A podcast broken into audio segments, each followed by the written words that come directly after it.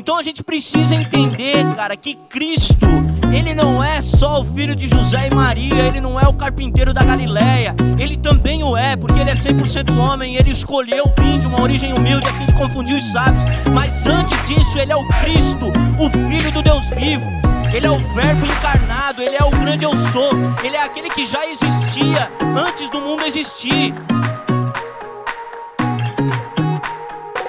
Jesus é aquele que tem toda a autoridade. A Bíblia fala que toda a autoridade lhe foi dada no céu e na terra.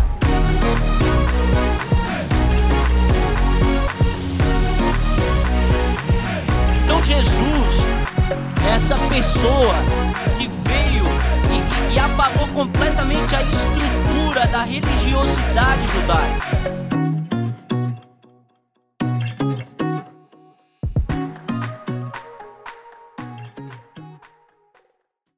Querido, Salmo 115, verso 16 fala o seguinte: Os céus são os céus do Senhor, mas a terra deu a ele aos filhos dos homens. Amém? Você pode repetir comigo esse texto? Repete comigo assim: Os céus são os céus do Senhor, mas a terra deu a ele aos filhos dos homens. Amém? Queridos, esse versículo ele carrega uma verdade espiritual gigantesca. O fato de que quando Deus criou o mundo, esse mundo foi criado para usufruto do homem. Quando nós olhamos aquilo que é a narrativa da criação em Gênesis capítulo 1, nós percebemos que tudo aquilo que Deus vai criando durante os cinco primeiros dias servem com o propósito último de servir ao homem que é criado no sexto dia. Então o homem é criado ao sexto dia, e quando ele é criado ao sexto dia, toda uma criação está ali à disposição dele para servi-lo. Porque o homem foi criado à imagem de Deus e foi criado como a coroa da criação. Então Deus cria todas as coisas, obviamente, para sua glória, mas para usufruto do homem. E o homem então é criado para Deus. Só que o que acontece é que quando olhamos a narrativa bíblica, nós percebemos que houve ali um engano vindo da parte de Satanás que fez com que o homem se rebelasse contra Deus. E nessa rebelião que o homem teve contra Deus, o homem perdeu ali aquilo que seria o status de governar a terra para Deus. O homem, então, se rebelando agora, ele quis ele mesmo ser o seu próprio Deus e caiu numa tentação, num engano, no qual acabou que Satanás virou aquele que governa o homem. Então, Satanás ali, ele deu aquilo que nós chamamos de um golpe de Estado. Porque o homem havia sido criado por Deus, estava ali como corregente de Deus, a fim de espalhar o reino de Deus por toda a terra, a ideia de Deus era que o homem, espalhando o reino de Deus por toda a terra, ele fizesse na terra como é feito no céu. E nós percebemos que esse desejo de Deus permanece até hoje. Pela oração dominical, pela oração do Pai Nosso, nós vemos que o desejo de Deus continua sendo que seja feito na terra como é feito no céu. Então, o papel do homem era espalhar a glória de Deus, sendo ele a imagem de Deus e o governo de Deus, para que fosse feito na terra como é feito no céu. Só que houve ali uma intervenção da parte de Satanás que fez com que o homem se rebelasse, e Satanás então passou a ter um governo do homem.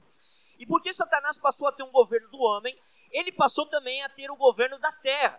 A Bíblia ela fala que Satanás ele é o príncipe desse mundo. Por que, que ele é o príncipe desse mundo? Porque ele assumiu o governo da terra quando ele assumiu o governo sobre o homem. O homem era aquele que governaria a terra. A terra foi dada aos filhos dos homens. A partir do momento que Satanás engana o homem e assume governo sobre o homem, Satanás se torna aquele que começa a governar o mundo e governar a terra. E desde esse momento da queda, nós temos uma batalha que é travada entre as forças das trevas e as forças da luz para assumir novamente, para que Deus possa assumir novamente aquilo que seria o governo do mundo.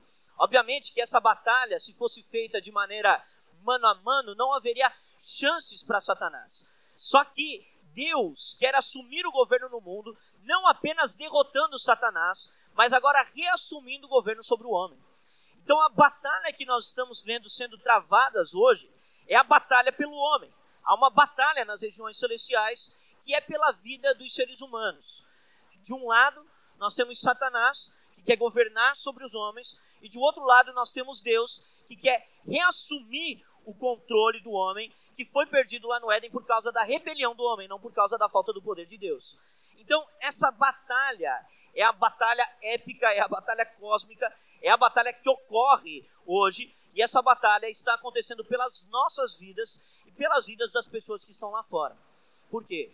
Porque quem assumir o controle do homem, automaticamente assumirá o controle da terra. A terra foi dada aos filhos dos homens.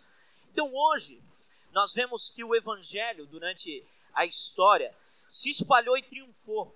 Em vários momentos da história, nós tivemos momentos de grandes avivamentos, momentos no qual Deus, ele manifestou poder e salvou multidões de pessoas. E todo esse esse movimento de Deus fez com que o reino de Deus fosse crescendo na terra, ele fosse se espalhando na terra. O reino de Deus ele foi assumindo posições que ele não tinha conforme os homens foram se convertendo e foram virando seu coração para Deus e foram agindo agora debaixo do governo de Deus nas suas esferas de atuação. Então, cada vez que nós vemos homens se convertendo, pessoas se convertendo, nós estamos vendo esferas que estavam debaixo do poder de Satanás sendo tiradas do poder dele e sendo colocadas agora debaixo do poder do reino de Deus. E nós podemos observar isso de um modo macro e podemos observar isso de um modo micro. Nós podemos observar isso de um modo macro quando Deus assume o governo de muitos homens ao mesmo tempo, nós chamamos isso de avivamento. E nesses momentos nós vemos que a história é mudada. Alguns momentos como esse são a reforma protestante, que nós tivemos em 1516, a, a, era dos grandes avivamentos que nós tivemos no século XVIII. Esses momentos realmente mudaram a história. Nós percebemos que a partir da reforma protestante, nações foram formadas, foram criadas, o mundo começou a ser cristianizado. Depois a igreja entrou em apostasia novamente e veio um grande avivamento no século XVII, no século XVIII. E aí a gente viu novamente o evangelho se espalhando por toda a terra e assumindo várias esferas de poder. E a gente começou a ter, por exemplo, no século XVII, século XVIII, uma sociedade sendo cristianizada. Hoje nós olhamos, por exemplo, o nosso sistema educacional e o nosso sistema educacional é praticamente ateísta. Embora ele diga que é laico, na verdade ele é ateu, né? E, então nós temos hoje um sistema educacional praticamente ateísta. Mas não era assim no século XVII, no século XVIII. Quando se olha as grandes faculdades que foram fundadas na história, todas elas tinham base cristã, a teologia era matéria-mãe. Então, quando Deus vai assumindo o governo de homens, os homens que a quem Deus deu a terra começam a implantar e espalhar o reino de Deus na terra. E é por isso que tem uma batalha por vidas, uma batalha por homens, uma batalha por almas.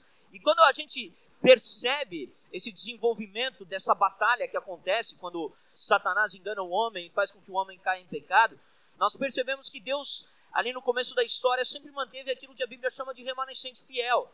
Então nós percebemos que Deus primeiro chamou um homem, ele chamou Noé do meio de uma geração pervertida, depois ele chamou Abraão, a Isaac, a Jacó, depois ele formou uma nação. Tudo isso para que chegasse a plenitude dos tempos, aquilo que a Bíblia chama de plenitude dos tempos, e viesse o Cristo, viesse o Messias. E esse Messias é o próprio Filho de Deus encarnado, é o próprio Deus encarnado. Esse sim viria no poder de Deus e destruiria o poder de Satanás. Então, o ápice dessa batalha que rola entre trevas e luz até agora ocorreu naquilo que nós chamamos de plenitude dos tempos, na primeira vinda do Senhor Jesus. Na primeira vinda do Senhor Jesus, Jesus veio em carne para a terra a fim de, a fim de despojar os principados e potestades e a fim de triunfar sobre Satanás. Então, quando nós olhamos para a primeira vinda de Jesus, a primeira vinda de Jesus fez com que o poder das trevas fosse arrancado de Satanás. Só que Satanás, ao ser despojado, como a Bíblia fala, que ele foi expulso do céu e, e Cristo se assentou sobre principados e potestades, ele perdeu algum poder de influência, mas ele já havia feito várias obras das trevas na terra que amarrou os homens e que prendeu os homens. Então, o processo que nós estamos vivendo agora é um processo no qual Cristo já veio, ele já despojou principados e potestades, ele já está sentado à destra de Deus nas maiores alturas, ele já tem toda a autoridade no céu e na terra, só que ele está agora desfazendo as obras de Satanás. Abre comigo 1 João 3,5. 1 João 3,8. Errei por três versículos, né, cara? Vamos lá. 1 João 3,8. Aquele que pratica o pecado procede do diabo, porque o diabo vive pecando desde o princípio. Para isto se manifestou o Filho de Deus, para destruir as obras do diabo. Amém? Então, em sua primeira vinda, Cristo despojou principados e potestades e assumiu o governo. E agora, Cristo está desfazendo aquilo que Satanás havia feito durante o seu império, durante o tempo que ele reinava soberano e absoluto. Então, nós estamos agora num processo no qual Cristo está saqueando a casa do adversário. Abre comigo Mateus 12, 22 a 29. Olha só. Então lhe trouxeram um endemoniado cego e mudo, e ele o curou, passando mudo a falar e a ver. Isso aqui é Jesus curando o endemoniado cego e mudo, né? Veja, ó, veja que interessante, ele era um endemoniado cego e mudo. Gente, existe doença natural e existe doença espiritual. Eu não estou dizendo que toda doença é espiritual, mas também nem toda doença é natural. Amém? Aqui havia um endemoniado cego e mudo. E aí o texto continua. E toda a multidão se admirava e dizia: É este porventura o filho de Davi? Mas os fariseus, ouvindo isso, murmuravam: Este não espere demônios senão pelo poder de Beuzebu, maioral dos demônios. Jesus, porém, conhecendo-lhes o pensamento, disse: Todo reino dividido contra si mesmo ficará deserto, e toda cidade ou casa dividida contra si mesma não subsistirá. Se Satanás espelha Satanás dividido está contra si mesmo, como, pois, subsistiria o seu reino? E se eu expulso demônios por Beuzebu, por quem o expulsam os vossos filhos? Por isso eles mesmos serão os vossos juízes. Se, porém, eu expulso demônios pelo Espírito de Deus, certamente é chegado o reino de Deus sobre vós. Eu usei esse texto aí nos cultos atrás ou como nos cultos atrás, ou como pode alguém, olha só, e agora a gente, Jesus fala sobre o que ele veio fazer. Ou como pode alguém entrar na casa do valente? Lembra que aquele que governava os homens governava a terra? A terra era a casa do valente. A terra era o mundo do valente, porque Satanás havia é, dado um golpe de estado e estava governando os homens a quem Deus tinha dado a terra. E agora Satanás, Satanás então ele está na terra. E aí a Bíblia fala: como pode alguém entrar na casa do valente? Quem é que entra na casa do valente? Jesus. Quem é que desce do céu para a terra? Jesus. Ele sai do céu, vem para a terra e entra na casa do valente. E aí ele fala o seguinte: como pode alguém entrar na casa do valente e roubar-lhe os bens sem primeiro amarrá-lo? Então lhe saqueará a casa. Então aqui ele está dizendo o seguinte: eu vim para essa terra a fim de saquear os bens do valente. Eu vim a fim de roubar aquilo que são as propriedades exclusivas dele eu vim trazer para o reino da, da luz aquilo que estava sobre o reino das trevas. Então, o processo da história que nós estamos vivendo agora é um processo no qual Jesus está saqueando a casa do valente. Ele começou a saquear a casa do valente há mais de dois mil anos atrás e ele continua saqueando a casa do valente, do, é, do valente nos dias de hoje. Então, nós estamos envoltos num processo de batalha espiritual e essa batalha espiritual literalmente é pelos homens. A batalha que está sendo travada é pela vida dos homens. Porque, como eu falei anteriormente, quem governa o homem, governa a terra. Então, olha só o que fala 2 Coríntios capítulo 10, verso 3 a 5. 2 Coríntios capítulo 10, do verso 3 a 5. Vou lendo aqui, coloca ali o Luane quando conseguir. Porque embora andando na carne, não militamos segundo a carne, porque as armas da nossa milícia não são carnais e sim poderosas em Deus, para destruir fortalezas, anulando nossos sofismas e toda altivez que se levanta contra o conhecimento de Deus, e levando cativo todo pensamento à obediência de Cristo. Então, o processo que nós estamos vivendo nesse tempo histórico é um processo no qual Jesus agora ele está roubando os bens de Satanás, a fim de levar cativo todo pensamento à obediência de Cristo, para que Cristo seja o Senhor dos homens, para que os homens governem a terra e para que o reino de Deus seja instaurado na terra. O reino de Deus precisa ser instaurado na terra, mas ele só será instaurado por meio dos homens. Os homens é que trarão esse reino através do governo de Cristo sobre a vida desses homens. Então nós somos chamados agora para nos envolvermos nessa batalha. Nós somos chamados agora para estarmos participando dessa batalha, porque nós somos agora instrumentos nessa batalha, nós somos soldados nessa batalha, nós somos aqueles agora que lutam não com armas carnais, mas armas poderosas em Deus para a destruição dos sofismas e das fortalezas mentais. E por que, que Deus está fazendo isso? Deus está fazendo isso porque o desejo dele não mudou. Ele continua desejando que seja feito na terra como é feito no céu. O desejo de Deus não mudou. Quando ele plantou o Adão no jardim, o intuito era: Adão, multiplica, vai, toma a terra. Por quê? Porque ele queria que fosse feito na terra como é feito no céu. A partir do momento que Adão era um representante de Deus, era a imagem de Deus, Adão faria na terra como é feito no céu. Só que por causa de toda essa batalha que rolou por causa da queda dos homens, o império das trevas se espalhou no mundo. Só que Deus continua desejando que seja feito na terra como é feito no céu. E ele começa um processo de transformação do mundo, então como? Através do resgate dos homens. Através do resgate daqueles a quem Deus entregou a terra. Porque a terra foi dada aos filhos dos homens. Gente, é um erro, é um equívoco nós acharmos que o homem é um ser que foi chamado apenas para habitar no céu. A Bíblia ela fala que na segunda vinda de Jesus será feito novo céu e nova terra. Quando Adão foi criado, Adão foi criado do pó da terra. E foi soprado sobre ele o espírito para que ele fosse alma vivente. Então, o ser humano ele é distinto de todo o restante da criação, porque ele é um ser que tem natureza tanto terrena quanto espiritual. E nisso ele difere de todo o resto da criação. Os anjos não têm natureza terrena, somente espiritual. Os animais só têm natureza terrena, não têm natureza espiritual. Agora, o homem tem natureza terrena e natureza espiritual. Por isso que o homem foi chamado para governar na terra, mas manifestando o céu. O homem tem esse chamado da parte de. Agora, as obras de Satanás precisam ser desfeitas sobre a vida do homem, para que o reino de Deus possa se espalhar nesse mundo, para que o reino de Deus ele possa se espalhar nessa terra. Nós não conseguiremos ver o reino de Deus se espalhando caso as obras que Satanás fez sobre a vida dos homens não sejam, é, não sejam desfeitas, não sejam é, revertidas. E é isso que Jesus está fazendo agora, gente. O que Jesus está fazendo agora não é brigando contra o diabo. Jesus já venceu o diabo na cruz do Calvário.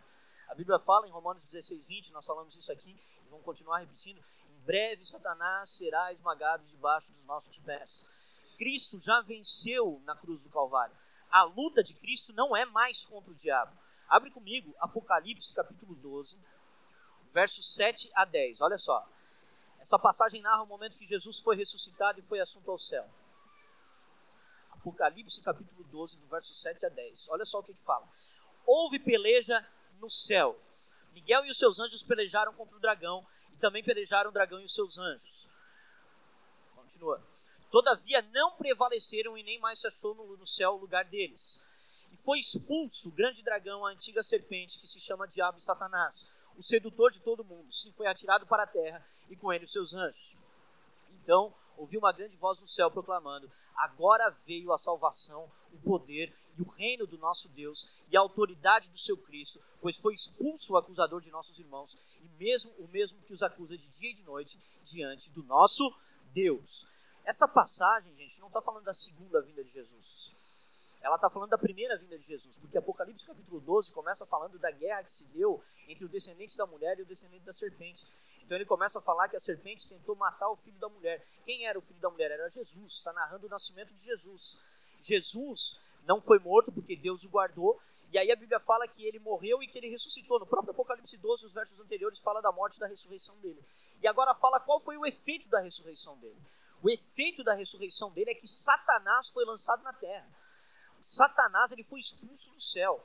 Ele perdeu o seu domínio e ele perdeu a sua autoridade no céu, mas ele ainda não perdeu o seu domínio e sua autoridade na terra. Ele não tem mais, ele não tem mais nenhum tipo de influência que ele possa exercer acima de Cristo, porque Cristo está sentado agora, é Rei dos Reis e Senhor dos Senhores, mas ele ainda está na terra e ele está lutando contra o povo de Deus a fim de prender os homens, a fim de que o reino de Deus não seja espalhado na terra. Então, o processo que a gente está vivendo agora é um processo no qual Cristo veio desfazer as obras das trevas sobre a vida dos homens, individualmente falando. Eu separei aqui quatro coisas que Jesus veio desfazer através da sua obra, através daquilo que ele está fazendo nesse tempo. Nesse tempo. E a primeira coisa que Cristo veio desfazer é o domínio espiritual que estava sobre a vida do homem. Queridos, de engano nós acharmos que, porque talvez não fomos pecadores da pior estirpe, nós não estávamos debaixo do poder ou da influência de Satanás. Desde engano a gente achar que existe um homem na terra que não tem Cristo como seu Senhor, que não está debaixo da influência e do poder de Satanás. Satanás exercia e exerce domínio espiritual sobre muitos homens. E Cristo veio para destruir esse domínio espiritual que estava sobre a vida desses homens. Abre comigo Efésios capítulo 2, do verso 1 ao 4. Olha só isso. Ele vos deu vida, estando vós mortos nos vossos delitos e pecados. E agora ele começa a falar qual era a situação do homem sem Deus, sem Cristo. Nos quais andastes outrora segundo o curso desse mundo, segundo o príncipe da potestade do ar, e do espírito que agora atua nos filhos da desobediência. Então ele está dizendo: olha, vocês que são cristãos agora, que ele deu vida para vocês, antes de vocês serem, vocês andavam debaixo do espírito desse mundo, do espírito que governava esse mundo. E aí ele continua: entre os quais também todos nós andamos outrora, segundo as inclinações da nossa carne, fazendo a vontade da carne e dos pensamentos, e éramos por natureza filhos da ira, como também os demais. Verso 4. Mas Deus, sendo rico em misericórdia, por causa do seu grande amor com que nos amou, nos deu vida, estando nós mortos em nossos delitos e pecados. Próximo versículo. Então, esse texto mostra que Satanás ele exercia influência e domínio espiritual sobre os homens. Eu já contei aqui um pouco da minha história. E eu fui usar de droga durante 10 anos da minha vida. E quando eu comecei a usar droga, eu devia ter uns 12 para 13 anos. E a minha, a minha vizinha, era, ela era espírita, e ela teve uma, uma visão, ela viu é, um, menino maltrapilho andando do meu lado, indo comigo para um ponto de ônibus. Logo depois disso eu comecei a usar droga. Ela falou isso para minha mãe na época, e logo depois disso eu comecei a usar droga. Hoje que somos cristãos, que entende, que entendo o, o mundo espiritual, eu entendo o que era, eu sei o que era. Era um espírito maligno que atuou sobre a minha vida e, e, e me levou à drogadição. Obviamente que depois eu fiquei preso ao vício e eu já não precisava nem mais que Satanás me tentasse, porque eu já era tentado pela minha própria cobiça que me atraía e me seduzia. Agora, houve um momento no qual Satanás ele me prendeu através de suas garras, através de seu poder espiritual, através da autoridade que ele tinha sobre o homem por causa do pecado do homem. Então, a primeira coisa que Cristo vem fazer na vida do homem é tirar o homem debaixo do poder das trevas. Ele vem tirar o homem debaixo do poder de Satanás. Ele vem tirar o homem debaixo dessa escravidão espiritual que o homem é colocado. E a gente percebe no ministério de Jesus que Jesus expulsou muitos demônios. Jesus, aqui a gente leu em Mateus capítulo 12 que ele expeliu um demônio de um, de um rapaz surdo-mudo, né? Mas existem vários momentos na Bíblia que Jesus expele inúmeros demônios. A gente tem um momento emblemático que é o endemoniado gadareno, que era alguém que estava completamente preso a grilhões, a cadeias, ninguém podia passar perto dele. E a Bíblia fala que só de Jesus chegar perto dele, os espíritos malignos já se prostraram e já tentaram, já, já vieram falar para ele: o que viesse fazer antes do tempo, o filho de Davi, tem misericórdia de nós. Então, Jesus, ele veio em primeiro lugar destituir o poder espiritual que Satanás tinha sobre a vida dos homens. Essa é a primeira coisa que precisa ser feita para que uma pessoa possa se converter a Cristo. Ninguém pode se converter a Cristo sem que Cristo tenha arrancado o poder que as trevas têm sobre a vida daquela pessoa, que cegam aquela pessoa, que deixam ela sem o entendimento correto das coisas espirituais e da verdade. Então, Cristo é aquele que tem domínio e autoridade para desfazer ou para tirar todo o poder do diabo, todo o poder que Satanás tinha sobre a vida dos homens, tanto de maneira direta, como aconteceu com o endemoniado gadareno, como de maneira indireta, que aconteceu na sua ressurreição, quando ele destitui Satanás do seu trono e ele coloca agora é, os homens debaixo também da sua autoridade e do seu poder. Então nós precisamos entender isso, gente. Se a gente quer servir a Deus, nós precisamos compreender realidades espirituais. Nós precisamos entender que o mundo espiritual é tão real quanto o mundo material. O homem foi feito do pó da terra, mas foi soprado sobre ele o espírito de vida. O homem é natural e é espiritual, ele é terreno e ele é espiritual. Se nós quisermos compreender essas realidades, nós precisamos disso. E, gente, existem coisas que não têm explicação. Que elas simplesmente não têm explicação. Somente uma intervenção direta, arrancando o poder de Deus, arrancando o poder de Satanás sobre a vida do homem, explicam algumas situações. A gente tem casos de conversões, de pessoas que vencem batalhas dificílimas, que nunca conseguiriam vencer de uma hora para outra somente através da intervenção do Espírito de Deus. A gente, aqui na igreja, aqui, caso mais conhecido que eu tenho, mais escandaloso que eu tenho é o Jander, que quando chegou aqui na igreja, ele passou aqui na frente da igreja aqui, estava passando, estava indo se matar, queria se matar.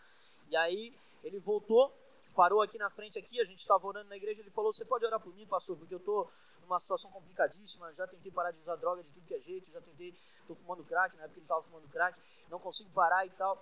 Eu falei, não, beleza, vamos orar, orei por ele, botei a mão nele, orei por ele. E aí falei para ele, vai para casa e lê tal texto. Pedi para ele ler 1 João. Quando ele foi para casa, ele leu 1 João. E sei lá o que, que deu no cara, se converteu. O poder de Deus quebrando o poder do diabo, criando, quebrando a, o poder espiritual. O Jânio tinha tentado parar de usar droga um monte de vezes. Foi pro, como é que é o nome daquele centro de recuperação? Ruim pra caramba lá. O Creta. Que alguém aqui já foi pro Creta, além do Jander? Pô, o Creta é bravo, cara. Pensa num lugar ruim, cara. Os caras se dão porrada pra caramba. E E ele tinha ido para Creta, já tinha tentado parar de usar droga um monte de vezes, uma situação terrível. E aí ele parou aqui, pediu para mim orar por ele, leu um texto da Bíblia. Aí ele me mandou mensagem, pastor, joguei fora minha maconha, joguei fora meu bagulho. Pediu para mim lá na casa dele arrancar os pés de maconha dele. Vem aqui arrancar os pés, arranquei os pés de maconha, joguei fora. O maluco parou de usar droga, cara, do dia para noite, cara. Agora, o que, que explica isso, se não o poder de Deus vencendo o poder de Satanás? Tirando o poder espiritual que aprisionava aquele homem. Não tem explicação, gente. Não tem outra explicação. E assim é com muitas pessoas. Pessoas que chegam à igreja com presas a, a, todo tipo de pecado, adultério, pornografia, e o cara não consegue vencer essas coisas, e de repente vem o poder de Deus e o cara, o cara consegue triunfar, o cara consegue vencer, ele consegue abandonar coisas que ele não tinha abandonado. Por quê? Porque havia uma prisão não só do pecado, mas uma prisão também espiritual. Uma prisão que perdia aquele homem, aquele homem naquela, naquela situação que fazia com que ele, que ele desejasse aquilo, que ele tivesse um engano através de Satanás e que ele ficasse preso àquele ciclo vicioso. Então, Cristo veio em primeiro lugar para tirar o poder de Satanás da vida dos homens. Esse foi o primeiro ponto. Agora, a segunda coisa que Jesus veio desfazer é o poder do pecado sobre a vida dos homens. Porque quando a gente olha para aquilo que aconteceu no jardim do Éden, nós vemos que Deus, ele havia criado o homem, o homem então, ele, ele cai no engano do diabo, e quando ele cai no engano do diabo, ele peca contra Deus. E a partir do momento que ele peca contra Deus, o homem se torna escravo do pecado. Ele se torna agora dominado pelo pecado. E o modo que, Satan, que Satanás faz para governar o homem não é de maneira direta. Porque Satanás ele não governa o homem de maneira direta, dizendo assim, eu sou teu Senhor, como Jesus faz. Porque Jesus, ele olha para nós e ele fala, eu sou teu Senhor. Você me deve obediência. É assim que Jesus faz, é ou não é? Agora, Satanás não. Não na maior parte dos casos, pelo menos. O que ele faz é o seguinte: ele, ele chega no cara e fala assim, é isso que tu quer? E começa a guiar o cara através do pecado. Ele faz do cara uma marionete, cara. Faz do cara uma marionete. Ele governa sobre o homem sem que o homem saiba que ele governa sobre o homem. E aí é que está a astúcia de Satanás. Porque as pessoas que estão perdidas, elas nem sabem que estão debaixo do governo de Satanás. Elas estão sendo guiadas como marionetes através dos desejos que elas têm, através do pecado. Então, Satanás vai, vai guiando o homem, ele não precisa nem dizer eu sou o teu Senhor. Ele simplesmente faz na terra a sua vontade, através da vontade e do desejo que os homens têm de pecar. Então, a segunda coisa que Jesus vem fazer é libertar o homem do poder do pecado. Porque o pecado, ele exerce poder sobre o homem. É triste que aquele que foi criado para governar é governado agora pelos seus próprios desejos. É tão engraçado, chega a ser cômico, como um homem que foi criado para governar toda a terra, agora é governado pelos seus próprios desejos e não consegue nem dizer não para si mesmo. Sabe por que, que o homem não consegue dizer não para si mesmo? Porque lá no Jardim do Éden ele disse que ele queria ser o seu próprio Deus ele falou: Eu quero ser o meu próprio Deus, porque essa foi a tentação de Satanás sobre ele. O dia que tu comer, tu será como Deus. Ele falou: Eu quero ser meu próprio Deus. Então, o homem não consegue nem vencer os seus próprios desejos, porque ele mesmo é o seu próprio Deus. Ele deseja fazer tudo o que ele quer fazer. Então, a gente tem ali agora aquele que foi criado para governar, sendo governado por seus próprios desejos.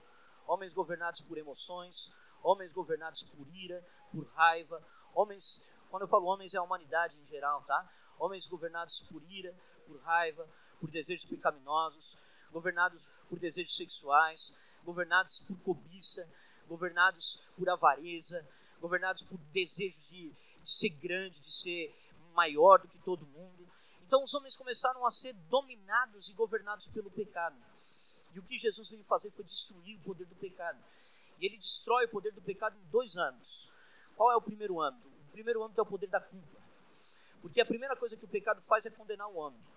Quando o homem peca, ele quebra a lei de Deus, e por quebrar a lei de Deus, agora ele, ele merece a condenação eterna.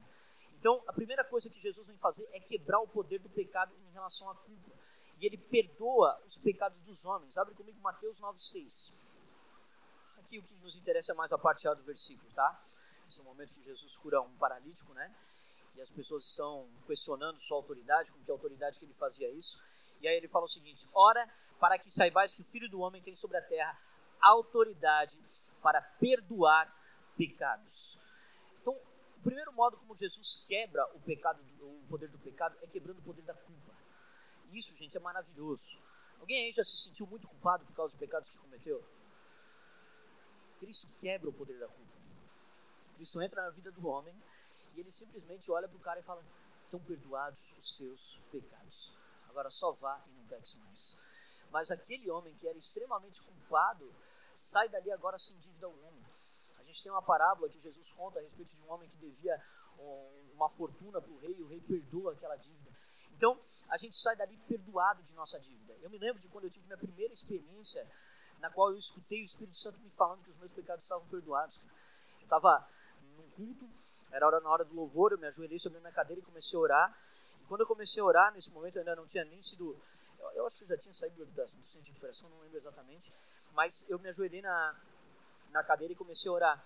E até aquele momento eu não tinha ainda muito entendimento a respeito de pecado. A Bíblia fala que o Espírito Santo vem para convencer o mundo, os homens do pecado, da justiça e do juízo. Né? Até aquele momento não tinha muito entendimento a respeito de pecado. E aí o Espírito Santo começou a me mostrar os meus pecados. Começou a mostrar, às vezes, que eu desejei uma mulher que eu não poderia desejar. Começou a me mostrar, às vezes, que eu furtei, que eu nem lembrava que eu tinha furtado e que eu achava que não tinha problema nenhum naquilo. Porque eu era desse, que achava que não tinha nem problema em roubar. Né? Uma vez eu roubei a, a gasolina do vizinho e eu achava que para mim estava tudo certo. O cara tem, eu não tenho, então achava que não tinha problema nisso. E aí o Espírito Santo começou a me mostrar essas coisas, começou a mostrar os meus erros, meus pecados. E a sensação que eu tive naquele momento foi de me sentir muito sujo. E eu comecei a chorar e me senti muito envergonhado. Falei, comecei a chorar compulsivamente. Falei, meu Deus, eu sou um miserável, eu sou um pecador. Eu comecei a me sentir muito sujo, muito mal. Só que depois que eu tive esse sentimento de sujeira, de, de o Espírito Santo veio sobre mim e ele falou, Rafa, mas eu perdoo o teu pecado, cara, eu te amo quando eu escutei aquilo do Espírito Santo, eu, eu, eu, comecei a chorar. Eu comecei a rir, na verdade, porque eu estava chorando. E eu, eu, eu fiquei num misto de choro e riso.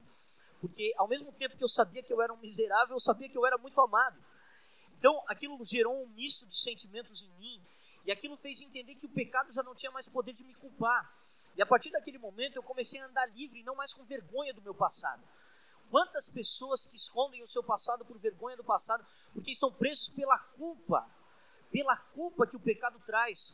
Mas Cristo não, ele veio quebrar o poder da culpa. A partir daquele momento eu me tornei um megafone ambulante. Eu falei, cara, eu usava crack, mas Jesus me salvou, Jesus me libertou. Olha, cara, eu, eu tinha roubado, mas Jesus perdoou os meus pecados. Eu comecei a anunciar isso para tudo que é canto, para tudo que é lado. Eu não tinha mais medo, eu não tinha mais vergonha do meu passado. Pelo contrário, joguei na internet, fiz um vídeo. O vídeo deu 200 mil visualizações contando a minha história. Então, a gente perde o poder daquilo que é o poder da culpa. O pecado, Jesus ele tira o poder da culpa sobre a nossa vida e a gente se torna livre, cara. A gente se torna leve, a gente fica alegre e a gente recebe aquilo que a Bíblia chama de alegria da salvação. A Bíblia conta a história de uma mulher pecadora que chega aos pés de Jesus, começa a chorar, enxugar os pés dele. Aí vem os fariseus e falam: se soubesse quem é ela, tu nem deixava de tocar. E aí ele olha para eles e fala assim: olha, quem muito é mais perdoado, a quem muito é perdoado, muito mais ama. Essa mulher foi muito perdoada e por isso é que ela me ama desse jeito. Então ela recebeu a libertação do poder da culpa e naquele momento ela não teve nem vergonha de entrar na casa do fariseu. Ela não estava com medo dos apontamentos, dos julgamentos, do que os outros iam falar. Ah, mas olha ali a Adri, olha ali a história dela, olha o que, que ela viveu, olha o Nando, que, como é que viveu, olha o que, que fez. Não, não tinha mais medo do passado, porque o poder da culpa foi arrancado. Só que o que Jesus arranca não é só o poder da culpa. Jesus arranca o poder do pecado, de dominação, de escravidão. Jesus tira o poder da escravidão do pecado. Então, conforme o homem vai andando com Deus, em primeiro lugar a culpa é, é, tirada, mas conforme o homem vai andando com Deus, Deus começa a tirar o poder do pecado. Por meio do quê? Por meio do processo que nós chamamos de santificação. A gente começa a ser santificado por Deus. O Espírito Santo começa a cooperar em nós, e nós cooperar com Ele, cooperamos com Ele, e a gente vai andando num processo que é um processo de santificação. A gente vai caminhando rumo a uma direção na qual o poder que nos prendia já não prende mais, porque o Espírito de Deus começa a dominar sobre a nossa vida. E a Bíblia fala que onde o Espírito de Deus está, ali há liberdade. Cristo nos liberta do poder do pecado. Essa é a segunda coisa que Cristo veio fazer. Cristo veio desfazer as obras do pecado. Ele veio desfazer aquilo que era o pecado na vida dos homens. E isso é muito interessante, gente, porque quando Jesus vai fazendo isso, o que, que ele está fazendo? Ele está roubando aquilo que estava na propriedade de Satanás. E agora esse homem que antes estava na propriedade de Satanás começa a ter um senhor, um curios, como a Bíblia chama, um senhor. E ele começa agora a ser guiado por Deus. E ele começa agora a ser um embaixador do reino de Deus na terra. Satanás não perde apenas um homem, ele perde uma embaixada. Ele perde poder, ele perde território. Cada homem que Cristo salva é território que Satanás perde para o reino de Deus. Amém? Então, o poder do pecado é vencido por meio do Espírito de Deus e por meio desse processo que Jesus vai fazendo na nossa vida. A terceira coisa que prendia o homem era o engano que Satanás colocava sobre o homem. A Bíblia fala, abre comigo João 8,44. Olha só o que a Bíblia fala do diabo.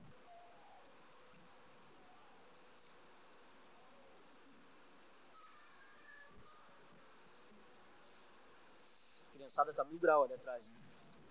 Correria, né?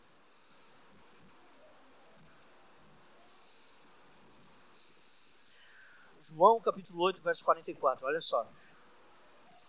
Vós sois do diabo, isso aqui não é para vocês, tá bom? isso aqui é Jesus falando para os fariseus, tá? Ele estava falando para os religiosos da época dele. Vós sois do diabo, que é o vosso pai, e quereis satisfazer-lhe os desejos.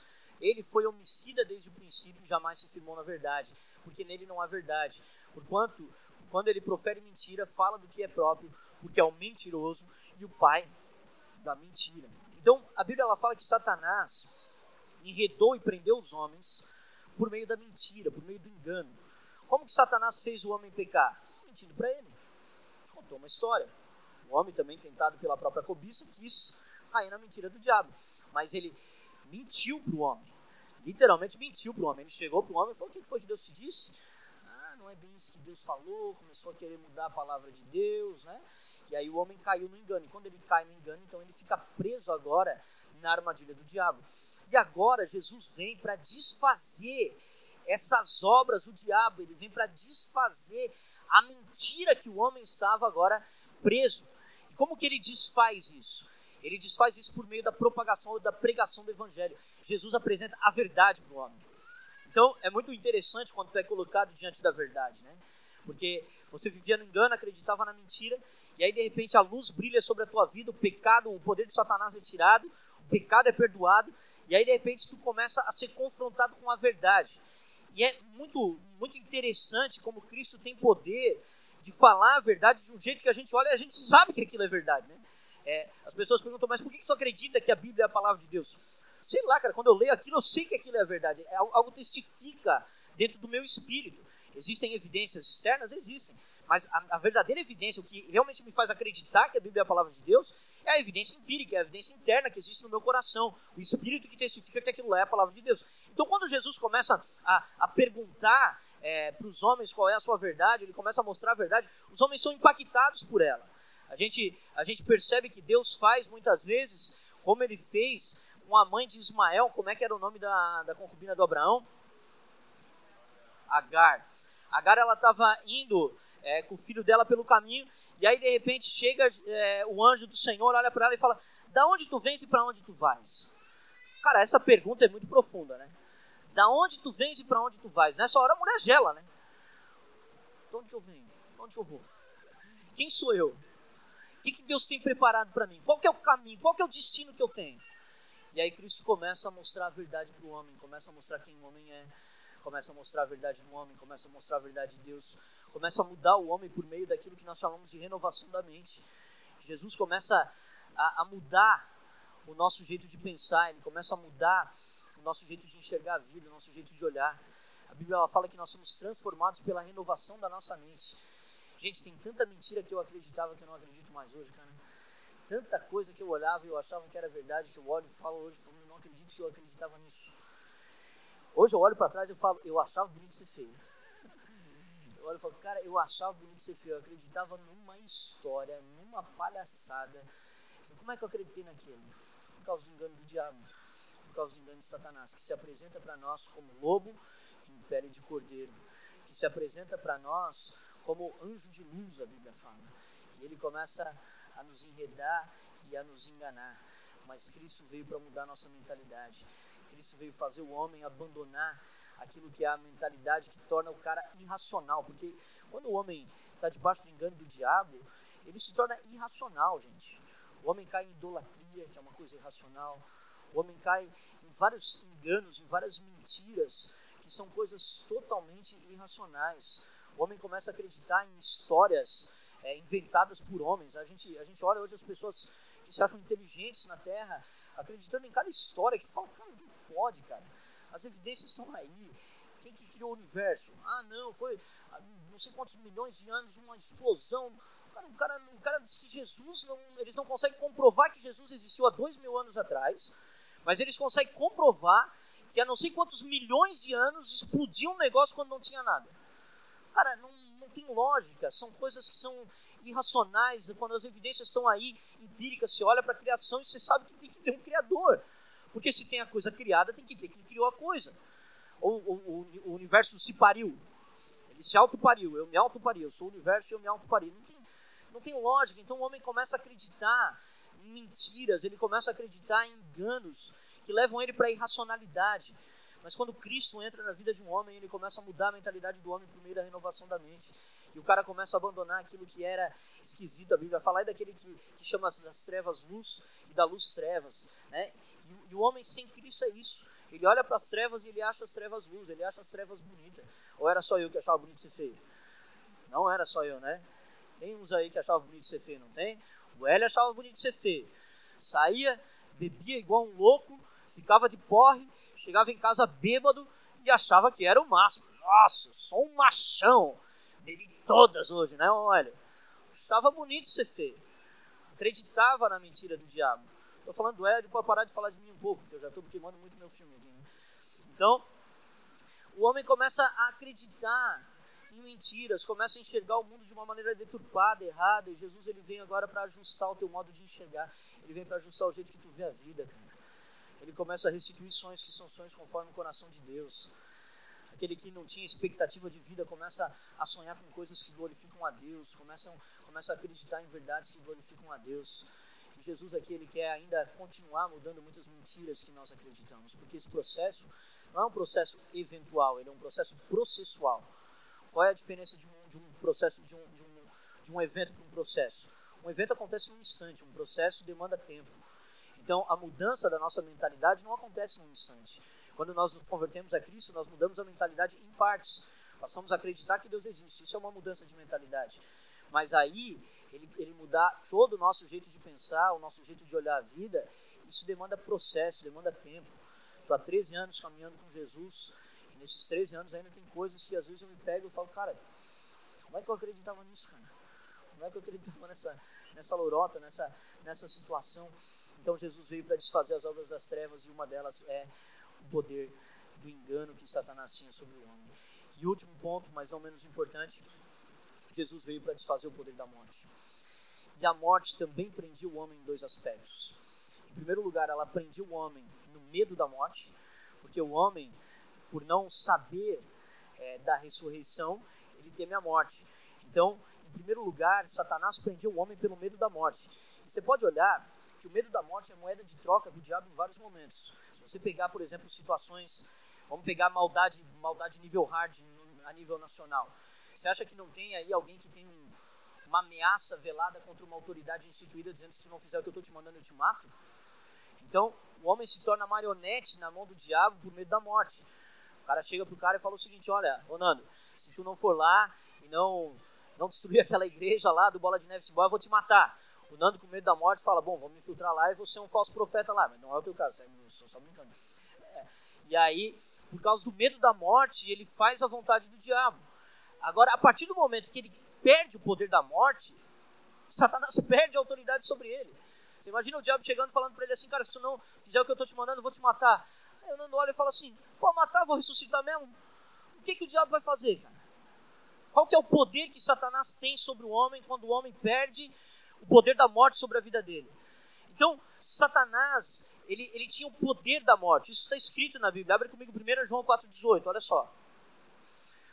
Visto, pois que, os, pois que os filhos têm participação comum de carne e sangue, destes também ele igualmente participou, para que por sua morte destruísse aquele que tem o poder da morte, a saber, o diabo. Então Satanás tinha o poder da morte.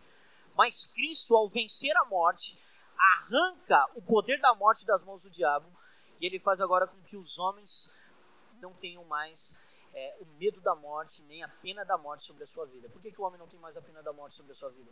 Porque o salário do pecado é a morte. Agora, se o pecado foi perdoado, o homem não pode morrer. Não é que a morte não exista nesse mundo, mas há uma promessa de que todos aqueles que têm Cristo Jesus, no último dia, ressuscitarão.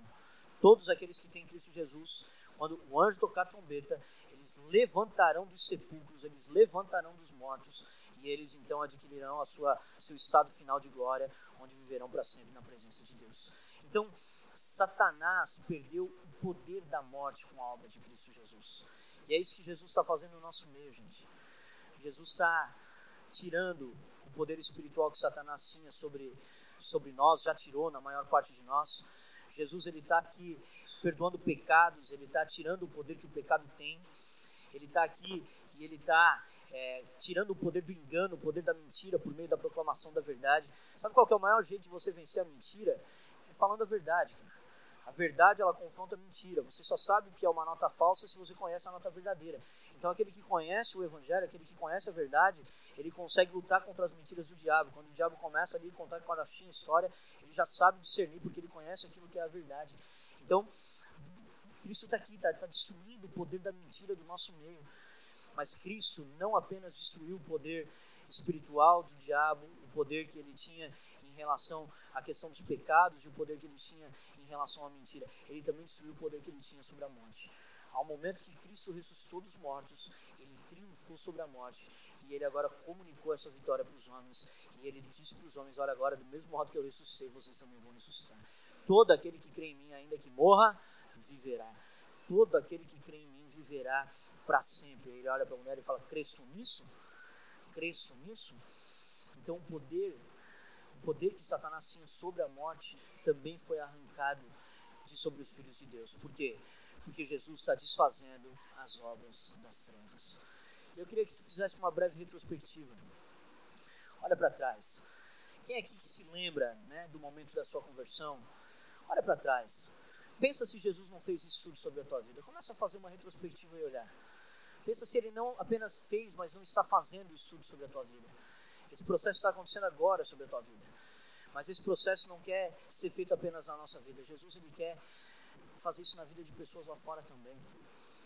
Ele quer poder saquear um pouco mais de bens do diabo. Sabe uma coisa que Jesus fica feliz? É de roubar coisa do diabo. Jesus fica feliz de roubar coisa do diabo. A Bíblia fala que há mais festa no céu quando o pecador se arrepende do que. Né? Então, a festa no céu, a alegria do céu, é quando uma alma é tirada do poder das trevas. Por quê? Porque ali Satanás perde a possessão de uma pessoa, mas perde também uma embaixada que ele tinha sobre a terra para governar a terra. E nós somos chamados agora para instaurar o reino de Deus na terra. Amém? Nós que somos propriedade exclusiva do Senhor, nós que somos povo santo de Deus, nós que somos aqueles que foram chamados por Deus, nós fomos chamados agora para proclamar o Evangelho e para instaurar o reino de Deus na terra. Aí você pode olhar para mim e falar, pastor, como é que eu vou fazer para instaurar o reino de Deus na terra? Seja um homem de Deus, aonde Deus te colocou. Seja uma mulher de Deus, aonde Deus te colocou. Alcance esfera de influência sobre a vida de pessoas, sobre situações, sobre locais. Seja colocado, alcance esferas de influência. É, influencie pessoas, toque pessoas, viva com pessoas, viva perto de pessoas, para que você possa expandir, espalhar o reino de Deus na terra. Eu acredito que Deus, ele, ele, ele por meio do Evangelho, na verdade eu acredito que não, está escrito na Bíblia. A Bíblia ela fala que o futuro seria glorioso. A Bíblia, a Bíblia fala de um futuro no qual é, a, a, a, criança colocaria a mão na toca da áspide, onde as nações já nem guerreariam mais. Então tudo isso demanda o quê? Demanda o reino de Deus ser espalhado por toda a terra. Tem muito trabalho, tem muita tarefa, mas nós temos uma palavra que é uma palavra de vitória. Nós temos um Cristo que venceu todas essas coisas e que agora está desfazendo todas essas coisas na nossa vida. Amém? Então Deus está chamando a gente para isso. Se você está preso debaixo do poder do diabo ainda, saiba, Cristo tem poder para te libertar.